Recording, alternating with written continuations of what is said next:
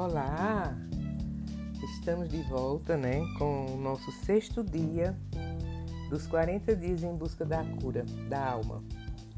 E hoje nós vamos, é, o nosso tema de hoje é Deus reconciliou vocês para torná-los santos, conforme é, Coríntios 1, 22.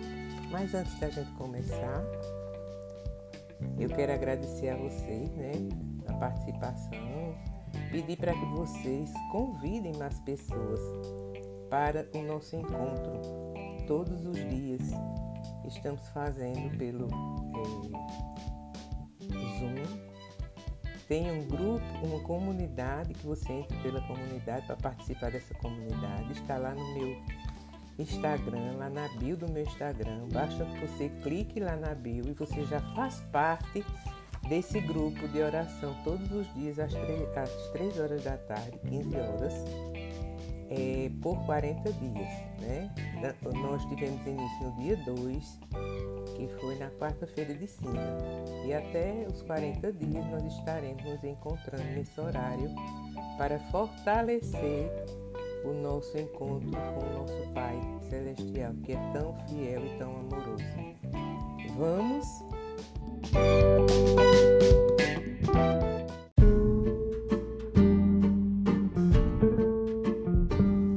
Iniciando com a oração ao Espírito Santo. Vinde, ó Espírito Santo, e enviai o céu, um raio de, de vossa luz. Vinde, Pai dos pobres Vinde, dispensador dos dons. Vinde, luz dos corações, consolador por excelência, doce hóspede da alma, nosso doce refrigério. No trabalho sois repouso, no ardor sois calma, no pranto consolo, ó luz belíssima. Penetrai até o fundo do coração dos que vos são fiéis sem vossa graça, nada há no homem, nada que não lhe seja nocivo. Lavai o que é impuro, fecundai o que é estéril. Ao que está ferido, curai. Dobrai o que é rígido, aquecei o que é frio, e o que se extraviou, guiai. Dai aos que vos são fiéis e em vós confiam os sete dons sagrados. Dá-lhes o mérito da virtude, a salvação no termo da vida, a eterna felicidade. Enviai o vosso Espírito, e tudo será criado, e renovareis a face da terra. Oremos. Ó Deus que instruístes o coração dos, dos vossos fiéis com a luz do Espírito Santo, concedei-nos que no mesmo Espírito conheçamos o que é reto e gozemos sempre as suas consolações. Por Cristo nosso Senhor. Amém. iniciando, vamos invocar o nosso Pai, né? Em nome do Pai, do Filho e do Espírito Santo. Amém. Ó Jesus, Mestre, caminho, verdade e vida, tende piedade de nós. Na leitura bíblica de hoje, nós vamos ver Coríntios, 2 Coríntios 5, versículo 20 e 21. Em nome de Cristo pedimos, reconciliem-se com Deus. Aquele que não tinha conhecido o pecado, Deus o fez pecado, para que nós, por meio dele, nos tornássemos justiça de Deus. Palavra do Senhor. E o que é que nós podemos refletir, né, com essa palavra? O que é que a gente pode contemplar dessa palavra de hoje? A gente pode ver que aqui nós somos na terra embaixadores da parte de Cristo, como se Deus rogasse por nós. Por isso, rogamos em Cristo, reconciliai-vos com Deus. Em outras palavras, portanto, somos embaixadores no lugar de Cristo, transmitindo a vocês a mensagem e o desejo de Deus. Nós lhe pedimos, falando em nome de Cristo. que aceitem esta grande salvação. Reconciliai-vos com Deus. Não é Deus quem precisa ser reconciliado com o homem, mas é o homem que precisa se reconciliar com Deus.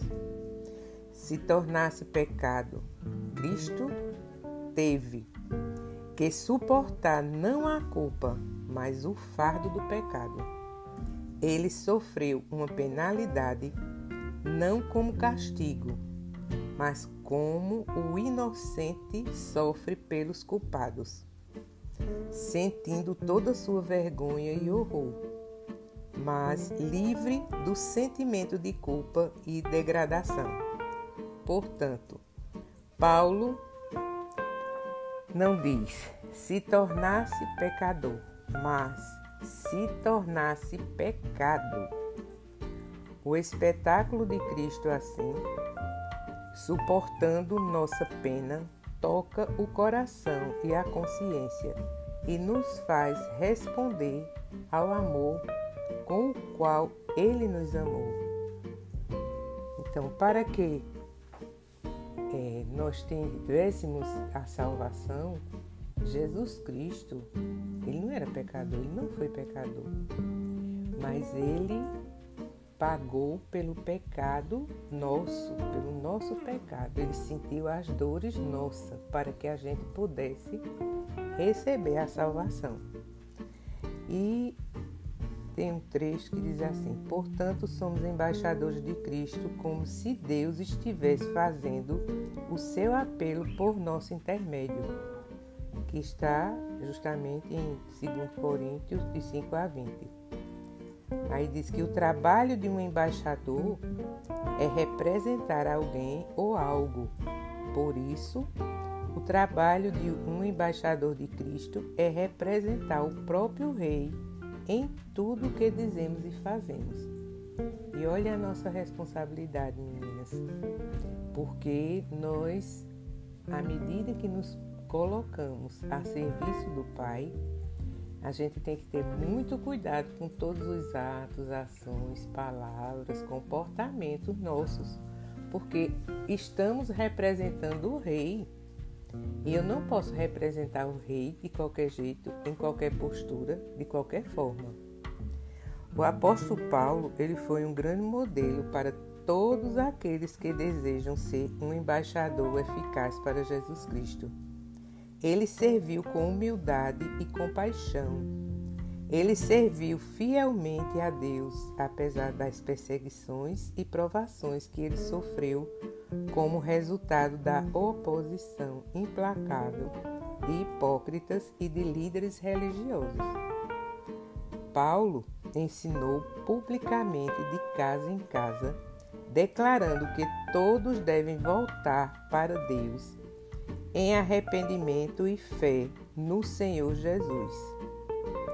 Está escrito em Atos 20, de 20 a 21.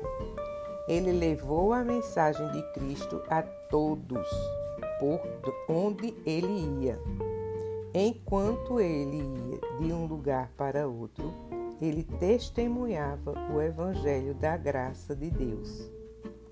Isso está em Atos 20, versículo 24. Ele reclamou fielmente todo o conselho e propósito de Deus, que está em Atos 20, versículo 27. Outra parte importante do ministério de Paulo era alertar os cristãos sobre os hipócritas e falsos mestres que estavam distorcendo a verdade com a finalidade de atrair os discípulos. A gente encontra essa afirmativa em Atos 20, versículo 30. Paulo já tinha confrontado cristãos professos que tinham ensinado e abraçaram uma distorção do Evangelho de Deus. Ele condenou com anátema quem se atreveria a perverter o Evangelho de Deus. Isto incluiu também a si mesmo ou qualquer apóstolo que distorceria o único meio de Deus para salvar os pecadores. E essa informação está em Gálatas 1, de 6 a 9. Paulo enfrentou os judaizantes e hipócritas que superficialmente ensinaram sobre Jesus, mas perverteram o Evangelho através da adição de obras da lei como um outro requisito para a salvação. Qualquer esforço humano que é adicionado ao Evangelho anula a graça de Deus, que é o único meio que os pecadores podem ser salvos. Por que esta razão, aliás, por esta razão, Paulo proclamou o que é o Evangelho, bem como o que é. Ele, esse método, é tão importante quanto testemunhando a cristãos professos que foram desviados por uma perversão do verdadeiro Evangelho. O ensinamento de Paulo declara que a salvação é pela graça e não por obras. Está em Efésios 2, de 8 a 9. E pela misericórdia de Deus e não por atos de justiça. Está em Tito 3, versículo 5. Então, a gente precisa se a gente quiser o exemplo de Paulo, a gente tem que avisar que pecadores são justificados pela fé em Jesus, não pelo batismo em água ou por receber a comunhão, nem pela frequência à igreja, dando dinheiro, realizando rituais religiosos e outras obras religiosas. Pecadores são purificados pelo sangue precioso de Jesus somente e não por outros meios, e pecadores têm seus pecados expiados somente pela obra redentora de Jesus, e não por esforços humanos, como tantas falsas religiões ensinam. Para seguir o exemplo de Paulo, é alcançar e ensinar os cristãos professos equivocados a verdade para tirá-los da estrada larga que conduz à perdição, enquanto direcioná-los para a estrada estreita que conduz à vida eterna. Paulo também exortou os crentes a não ser participantes ou parceiros com enganadores. Está em Efésios 5, de 6 a 7. Infelizmente, este elemento vital de lutar pela fé e expondo engano e fraude não é prática, não é praticado por muitos no corpo de Cristo hoje. Na verdade, existem muitos crentes que abraçam falsas religiões como uma denominação cristã válida. Como resultado, a igreja tem dado o reino livre ao inimigo para semear joio no meio do trigo. Mateus 13, 25. Muitas igrejas têm mais joio que trigo e, portanto, refletem uma imagem do mundo em vez de um santuário santificado de crentes. O verdadeiro evangelho vai perturbar aqueles que o ouvem, pois ele fala tanto do céu como do inferno. Ele informa pecadores da justiça de Deus e sua demanda para o pagamento de uma dívida infinita causado pelo pecado. Por isso, em mente, a nossa principal motivação deve ser sempre o de glorificar a Deus, refletindo com precisão o coração de sua revelação para a humanidade. E Paulo pede né, à comunidade de Coríntio que não se distancie de Cristo, pois Deus fez de tudo para que ele ficasse sempre na sua presença. Ao enviar seu Filho Jesus Cristo, Deus Pai ofertou um caminho de vida plena aos homens. A missão do povo é aprender a voltar-se para Deus reconhecendo-se pecador.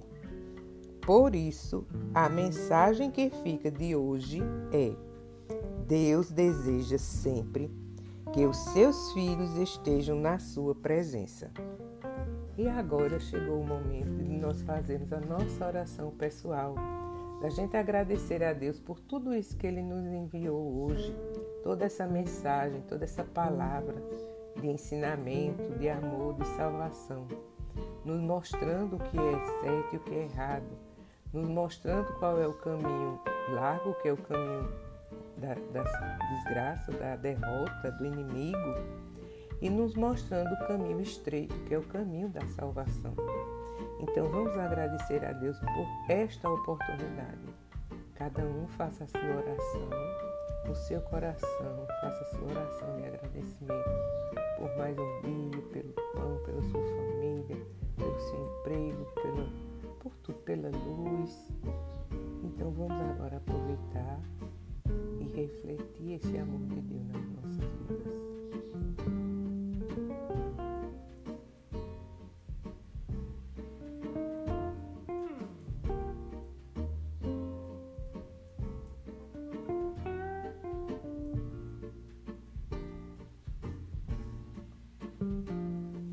Vamos rezar a oração que o Senhor nos ensinou. Pai nosso que está no céu, santificado seja o vosso nome. Venha a nós o vosso reino. Seja feita a vossa vontade, assim na terra como no céu. O pão nosso de cada dia nos dai hoje. Perdoai as nossas ofensas, assim como nós perdoamos a quem nos tem ofendido. E não nos deixeis cair em tentação mas livrai-nos do mal. Amém. Ave Maria, cheia de graça, o Senhor é convosco. Bendita sois vós entre as mulheres, bendito é o fruto do vosso ventre, Jesus. Santa Maria, Mãe de Deus, rogai por nós, pecadores, agora e na hora de nossa morte. Amém. Glória ao Pai, ao Filho e ao Espírito Santo, como era no princípio, agora e sempre. Amém. E a oração do dia. Jesus, meu divino Mestre, dá-me a graça de ter um coração de filho, que eu possa reconhecer o amor infinito do Pai e, assim, ser fiel ao seu plano de salvação. Eis o tempo favorável da redenção. Vós que sois o caminho, a verdade e a vida. Amém. Meninas, um cheiro no coração de vocês e até amanhã. E não esqueçam de convidar mais uma pessoa, sempre mais um, a vir participar, a ouvir a palavra do Senhor, a ouvir esse amor que Deus está nos promovendo, nos proporcionando nesses 40 dias de reflexão. Venha e traga mais um. Sempre tem mais pessoas precisando desse amor. Tchau, um cheiro no coração.